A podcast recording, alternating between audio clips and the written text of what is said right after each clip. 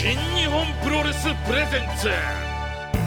プロレス機構ぜ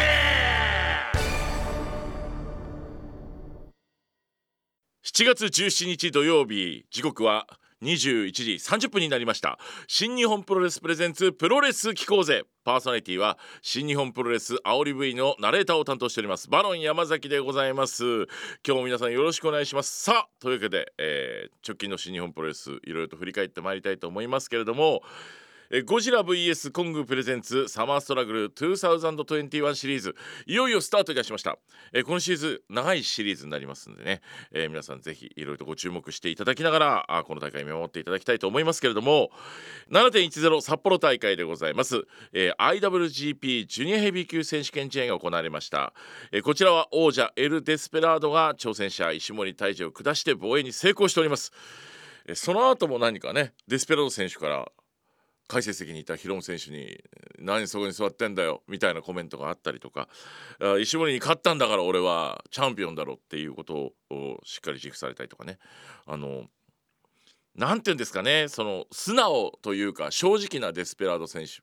正直なだけにただまあだいぶ悪態もついてましたけどもロビー・イーグル選手が VTR で挑戦表明ということでその分がね、えー、流れた時はもう何でも受けるというような、えー、ご自身の意思を、えー、見せてらっしゃいましたけどバックステージでは「お前これ石森用と俺用と両方作ってくんなあと何がチャンピオンだ」って怒ってましたけどね。確かにおっしゃる通りでございます。えチャンピオンじゃねえだろって。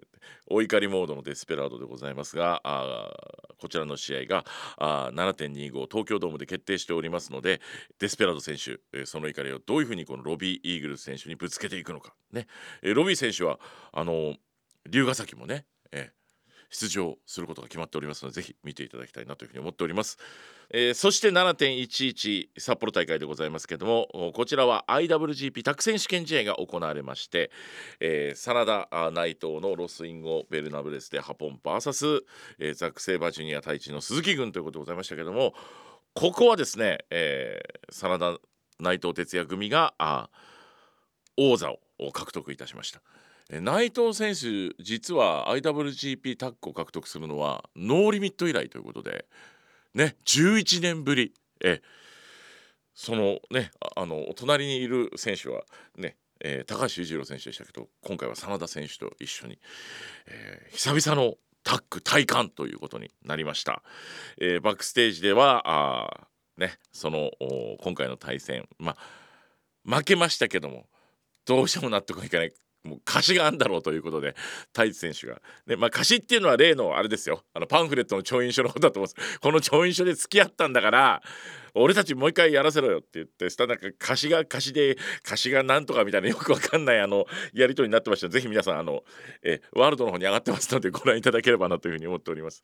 YouTube でもご覧いただけますかね、えー、ぜひご覧いただきたいというふうに思っております。えー、そして7.25のレッスルグランドスラムイン東京ドームすべてのカードが決定いたしました。あオフィシャルのホームページの方ぜひチェックしてください、えー、大阪大会、えー、愛知大会の方もカードが決定しております。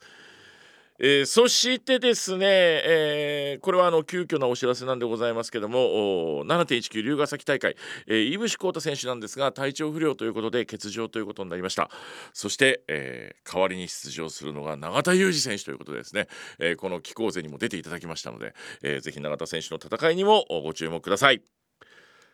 さて新日本プロレスプレゼンツプロレス機構ぜ。この番組は日本をはじめ世界各国に多くのファンを持つプロレスの魅力を日本最大のプロレス団体新日本プロレスにまつわる話題を中心にお伝えしていこうという番組でございます。長年のプロレスファン新日ファンだという方はもちろんプロレスはあんまりよく知らないんですよねとかいう方にもどんどん番組にご参加いただきたいと思っておりますので、えー、メッセージをお寄せください。メールアドレスは pk アットマークラッキー茨城 .com、えー、公式ツイッターのアカウントは茨城アンダーバー NJP TW ハッシュタグはプロレス機構性をつけてつぶやいてください。ラッキー FM 茨城放送制作新日本プロレスプレゼンツプロレス機構ぜこの番組は新日本プロレスブシロードの提供でお送りいたします。それでは7月のマンスリーゲスト小島聡選手のインタビュー2回目でございます。まずはこちらからお聞きください。さて続いてのお話を伺いたいと思うんですけど、はい、えー過去に行った試合の中で多くの人に見てほしい試合について教えてくださいという質問をさせていただきましたところはい。やっぱり天こちですか？そうですね、ええ。あのもう私のプロレス人生の中ではもう切っても切り離せないというかはい。もうずっとあのデビューした当時からずっと一緒に切磋琢磨してきてはい。で海外遠征もあの、まあ、一緒には行ってないんですけどもはい。天山さんが行ったあのヨーロッパとかイギリスですよね。イギリスドイツっていう遠征地はい。に私がその翌年とか2年後ぐらいに行ってるんですね。はいはい。で、まあ、天山さんと同じような海外遠征を経て、で凱旋帰国してで、凱旋帰国してからも天山さんと試合をしして、対立して、はい。でその時間が少し何年かあってから、また天こちとしてあの初めてこう組んでやるっていう経緯があるので、はい。もう本当にプロレス人生の中では、もう天山さんがいないことがなかったぐらいなので、はい、そうですよね。本当に組んで敵対してそしてっていう時代をずっと経てらっしゃいますよね。必ず天山さんがいるっていうことですもんね。それで一度私、新日本プロレスと対談してるんですけはいども、はい。その時対談した後もあのやはりこう新日本に何度か年に何回か上がったりとかする時間がありましたので、はいその時でもやっぱり天山さんが関わってるんですね。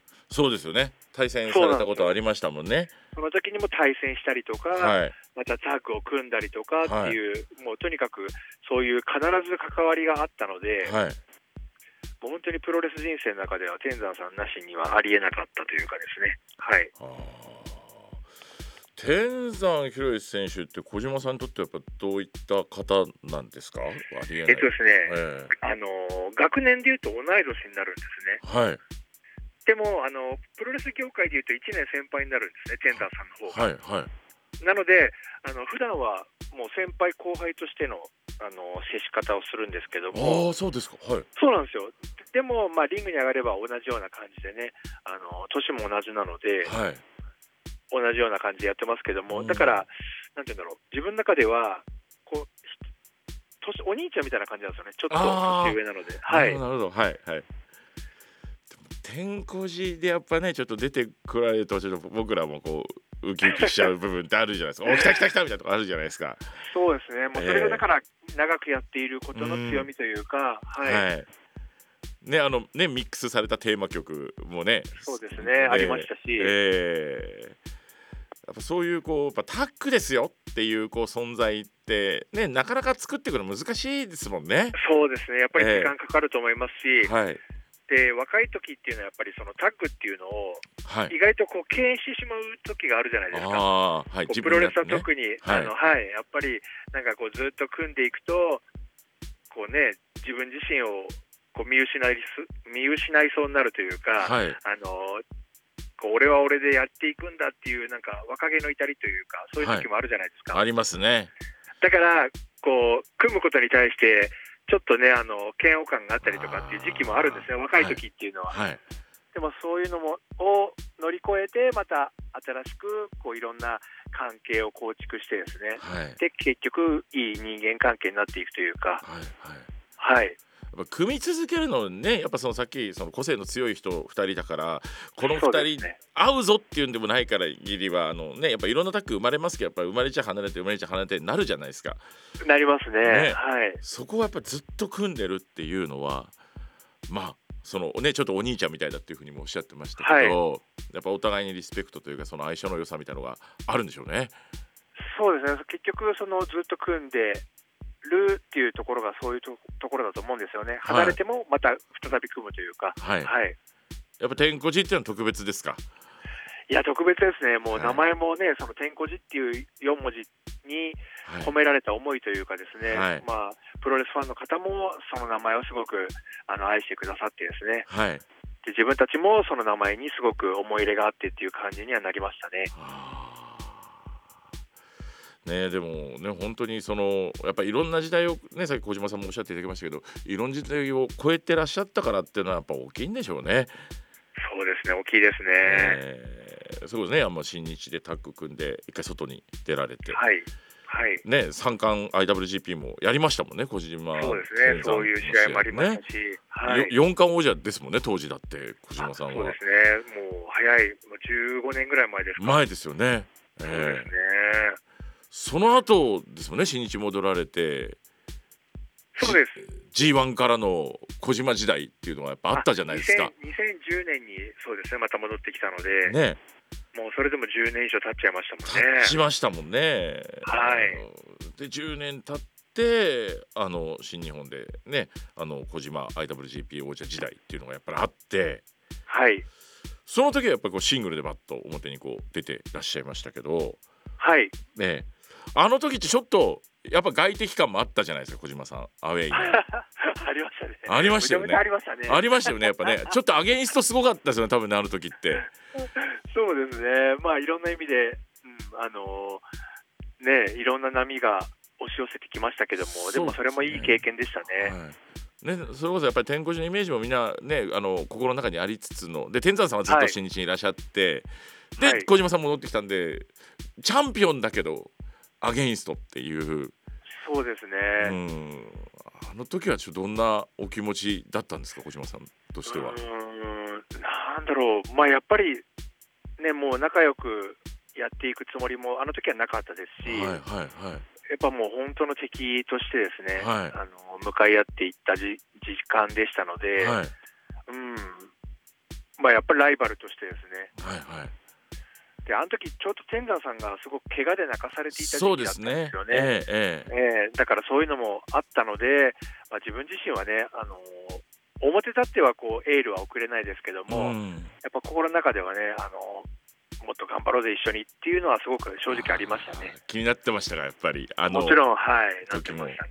はいそうなんですねご自身がやっぱ GP のチャンピオンでもやっぱり気になったところがあってそうですね。だからこそやっぱそこから組もうぜっていう流れになそうですね。ったんですね。そういう流れももう戦いもあり,、ええ。ありながら、ええ。直接試合をして、はい、でまた認め合ってっていう感じでしたね、当時は。はい、でもねやっぱ救いに行くって言ってもやっぱそのねやっぱこう、ね、思いと勇気がやっぱ難しいじゃないですか。やっぱ敵対もあればこうね昔組んでたのもあれば、はい、やっぱり組もうぜって思うのにやっぱ大きな理由はありましたか？あの時に。なんですかね、や,、うん、やっぱり直接肌を合わせてはい、戦ってっていうのがあったからこそ、お互いの力を認め合ったっていう部分はあったと思うんですよね。あーここはやっぱり天候寺でやっていかなきゃいけないんじゃないかっていう。そうですね、当時は、はい、そう思ってましたね。で今回ご紹介いただいたのが、えー、とお1999年のお、はい。1.4のお、えー IWGP タッグ王者になった試合というのを思い出の試合として挙げていただきましたけども、はい、えーこの試合を選んでいただいた理由を伺ってもいいですか？えーとまあ、その天小寺という名前がついて初めてこうあの望んだタイトルマッチだったんですね。はいはい。で、あのーそれそれが、まあ、東京ドームという大舞台ではい。で対戦相手が、えー、と天竜さんと越中さんだったんですけども、はい。それでその私たちの試合の前にですね、はい。あの今でもこうよく語られるあの橋本さんと小川さんの試合があったんです。あはい。あの今でも物議をよく、ね、よく、はい醸し醸する、はい。その試合がありまして、はい。でもお客さんが騒然とした中でですね、はい。行われたそのタッグタイトルマッチだったんです。はい。なので、まあ、その時の状況とかもよく覚えてますし、はい。その試合のに至るまでの経緯とかも覚えてますし、はい。であの試合中に天山さんがあの場外にムーンサルトで飛んでったんですね。はい。あのコーナーに立って場外にいる天竜さんと越中さんに向かってムーンサルトをしたっていうシーンがありまして、はい。でそこでお客さんがねもうこうどっとお客さんの空気が変わったんですね。それもすごく覚えているし、はい。で初めてそのベルトを体感して、はい。2人で取ってっていうのがあったんで、はい。なんかすごく思い入れがある試合でしたね、当時。はい、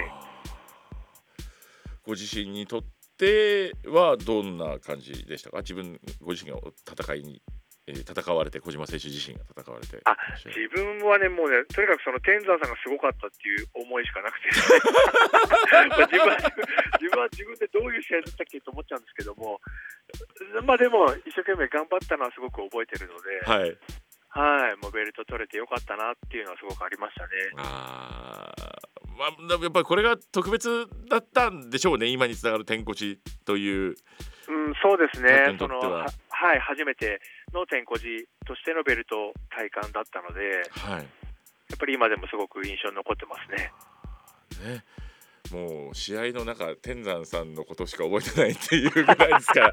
自分自身が全然わかんなくて、ええ。いやでもそこのリスペクトがあるから多分今ねえやっぱね天山さんもやっぱその戦いね今あのねワト選手支えてらっしゃったりとかするけど、その後タックリーがうんぬんとか俺もコジとなって必ず言いますもんね。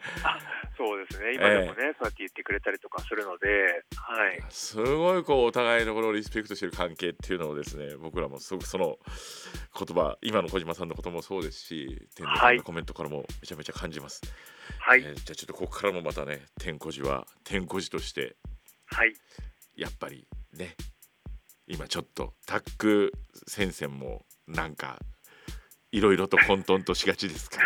そうですね、もういろんな本当にね、あのー流れがありますけども、はい。今でもね、まあ、存在しているということに、まあ、価値があるのかなという気もしています。はい。やっぱりどっかでチャンピオンをこう狙いにい行きますかそうですね、やはりあの現役でやっている以上はですね、はい。そういう目標っていうのは常にはい。持っていたいなと思っています。ははい。い、えあの天越の IWGP タッグ戦ねそしてタッグっていうのをちょっとみんなもう一回見たいなってみんな思ってると思いますので、はい、ここはぜひええあのつかみに取っていただければもう一度わかりました。ええはい、頂点上り詰めていただければというふうに思いますけども、えーありがとうございます。というわけで小島選手あのねもう本当天こじというタッグに対する思いの強さっていうのをインタビューでやっぱり感じますよね。えーあの同じ年なんですけど、え先輩なんで天山さんってっていうこの中では小島選手触れてらっしゃいませんでしたけどあの G1 の時もねあの小島選手があの俺がやるんだって天山選手に席を譲ったこともありましたもんね、えーこれからも天小路の戦いはいろいろと続いていくんでしょうし、えーえー小島選手何せあのね、えー1999年の 1.4IWGP タッグ選手権試合のお天竜越中戦が天小路とね戦った印象の試合だって言ったけどあの天山選手しか覚えてませんっていうふうにおっしゃってましたからね、えーきっとこれからもねこの前のネバー6にも永田選手含め天候寺で戦ってらっしゃいましたし天候寺としてそして第3世代として、えー戦いをいろいろと見せていただけるんじゃないかなと思ってます、えー同世代の皆さんの気持ちもねあの背負って戦ってるということでございますのでぜひご注目ください。さあ7月のマンスリーゲスト小島聡選手のインタビューは次回も続きます。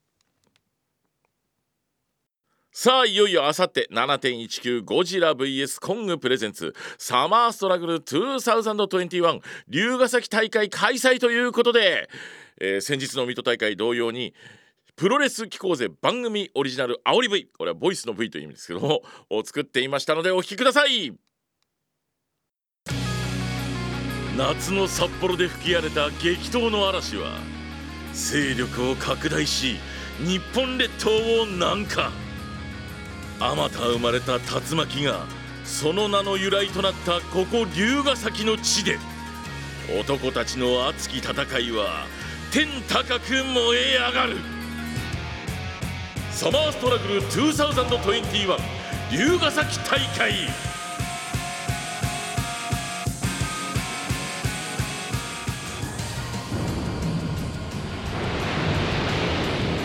第1試合。IWGP ジュニアヘビー級選手権試合前哨戦。同期金丸義信エル・デスペラード VS ショー・ヨー・ロビー・イーグルス。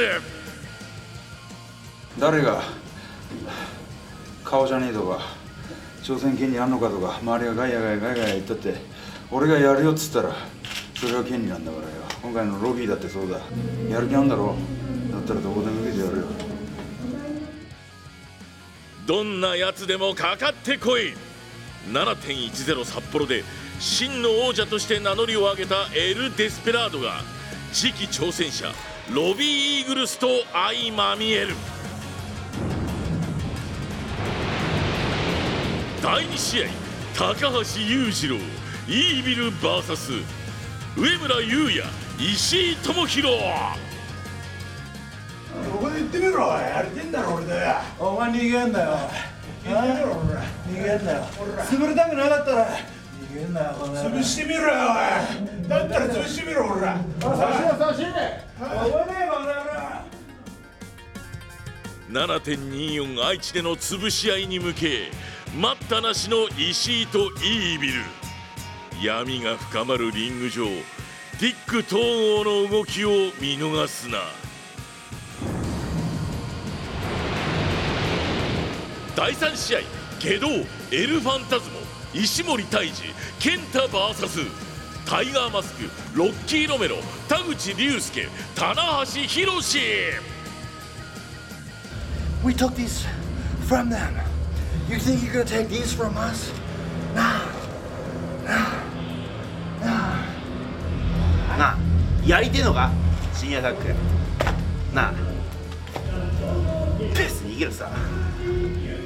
Not only are the mega coaches gonna beat you two idiots for the IWGP Junior Tag Team titles, あファンタズマのあいつの足に何が入ってるのかえメアコーチ mega メア coach, コーチ mega かかれ coach. ばいや一コですよファンタズモ疑惑の右足その謎を解くメガコーチズの作戦とは一体？マジで。飛んでいくからマジで。ぶっ潰せよ棚橋俺が挑発してんだから。勝ってんだから。最後のシングルマッチ。ドンと構えていなさい。いやお前だよ。いつまで昔の話してんの？昔話をいつまでも。昔の話過去の話をしてもいいのはなんか自分のものを壊された時のだけだから昔のこと話していいかつての肉体を取り戻し再起を図りたいエース棚橋。過去を蒸し返しカバンの弁償を迫る健太。7.24愛知でのシングルマッチを前に2人の思惑が絡み合う。第4試合グレートオーカンジェフコブ VS 辻陽太岡田和親。おいジェフ誰をヤングボーイ扱いしてんだよこの野郎。あ？レインメーカーだぞ岡田和親だぞ。ヤングボーイ扱い分かってねえな。あ？誰もエンパイアの中で俺のことヤングボーイ呼ばれてできることはな。誰も一人としていないんだよ。No, Carter, look at my face, man. So you're the rainmaker, and I know, I know it's the rainy season, right? It's the rainy season in Japan. But it can't rain all the time. 勝るのは驚異的な身体能力かそれとも類まれなる肉体か熾烈極まる戦いに刮目せよ。第5試合メインイベント。武士真田内藤哲也高木慎吾 VS マスター・ワト小島聡天山博義永田裕二。今日もいぶしお休みか。なあよおいいぶし勝手に潰れんなよおい。お前を潰すのは誰でもない。何でもない。この俺だ。7.25東京ドーム。こんなご時世でこんなこと言ったらおい怒られるかもしんねえけどあえて言わしてもらう。いぶしこうだ。どんな状態であろうと東京ドームリングに上がってこい。井伏浩太の欠場により急遽出場が決まった現役最年長永田裕二。38歳と53歳。真夏の龍ヶ崎で真のはつらつおじさん決定戦。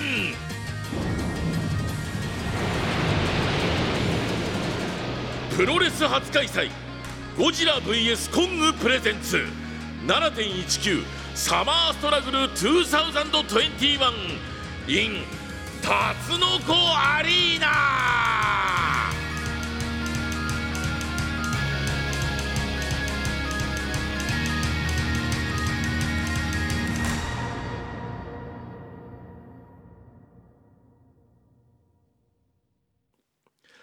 さあいかがでしたでしょうか？龍ヶ崎大会はあさって7月19日でございます。チケットまだ前売りで販売しておりますけれども残りわずかでございますのでお急ぎください。ちなみに新日本プロレスワールドでの配信はありませんのでぜひ会場で見届けていただきたいと思います。本日もありがとうございます。さて今後の新日本プロレスでございますけど7.22、7.23エディンアリーナ大阪 2days でございますが、えー、こちらあ7.25東京ドームの IWGP タッグ選手権試合の前哨戦としてザック・セイバージュニア太一真田内藤哲也がそれぞれシングルマッチで激突いたします、えー、さらに7.25愛知ドルフィンズアリーナはイービル VS 石井智弘、えー、ケンタ VS 棚橋宏のシングルマッチでございます、えー、権利証が入ってたあのケースを壊したことに健太選手選手だいぶお怒りなようでございます。そして7.25東京ドーム大会でございますが全カード決定いたしました。チケットの販売は終了しておりますので新日本プロレスワールドでお楽しみください。さてお送りしてまいりました新日本プロレスプレゼンツプロレス機構ぜいかがでしたでしょうか？今後も皆さんと一緒に番組を作っていきたいと思っておりますので番組プロレス新日本プロレスへのご意見や感想はもちろんのことプロレスにまつわることならどんな内容でも結構でございますのでぜひご参加ください、えー、選手入場曲のリクエストとか、えー、いろいろとね、えー、新しい企画の提案とか、えー、番組ではいろいろと皆さんのメッセージをお待ちしております。メールアドレスは pk アットマークラッキーハイフン茨城ドットコム pk アットマーク lucky ハイフン ibaraki ドット com です、えー、番組公式のツイッターアカウントは茨城アンダーバー njpw ハッシュタグはプロレス機構ぜでつぶやいてください。本日も皆さんありがとうございました。ラッキー FM 茨城放送制作新日本プロレスプレゼンツプロレス機構ぜこの番組は新日本プロレスブシロードの提供でお送りいたしました。それじゃあ来週もプロレス聞こうぜ！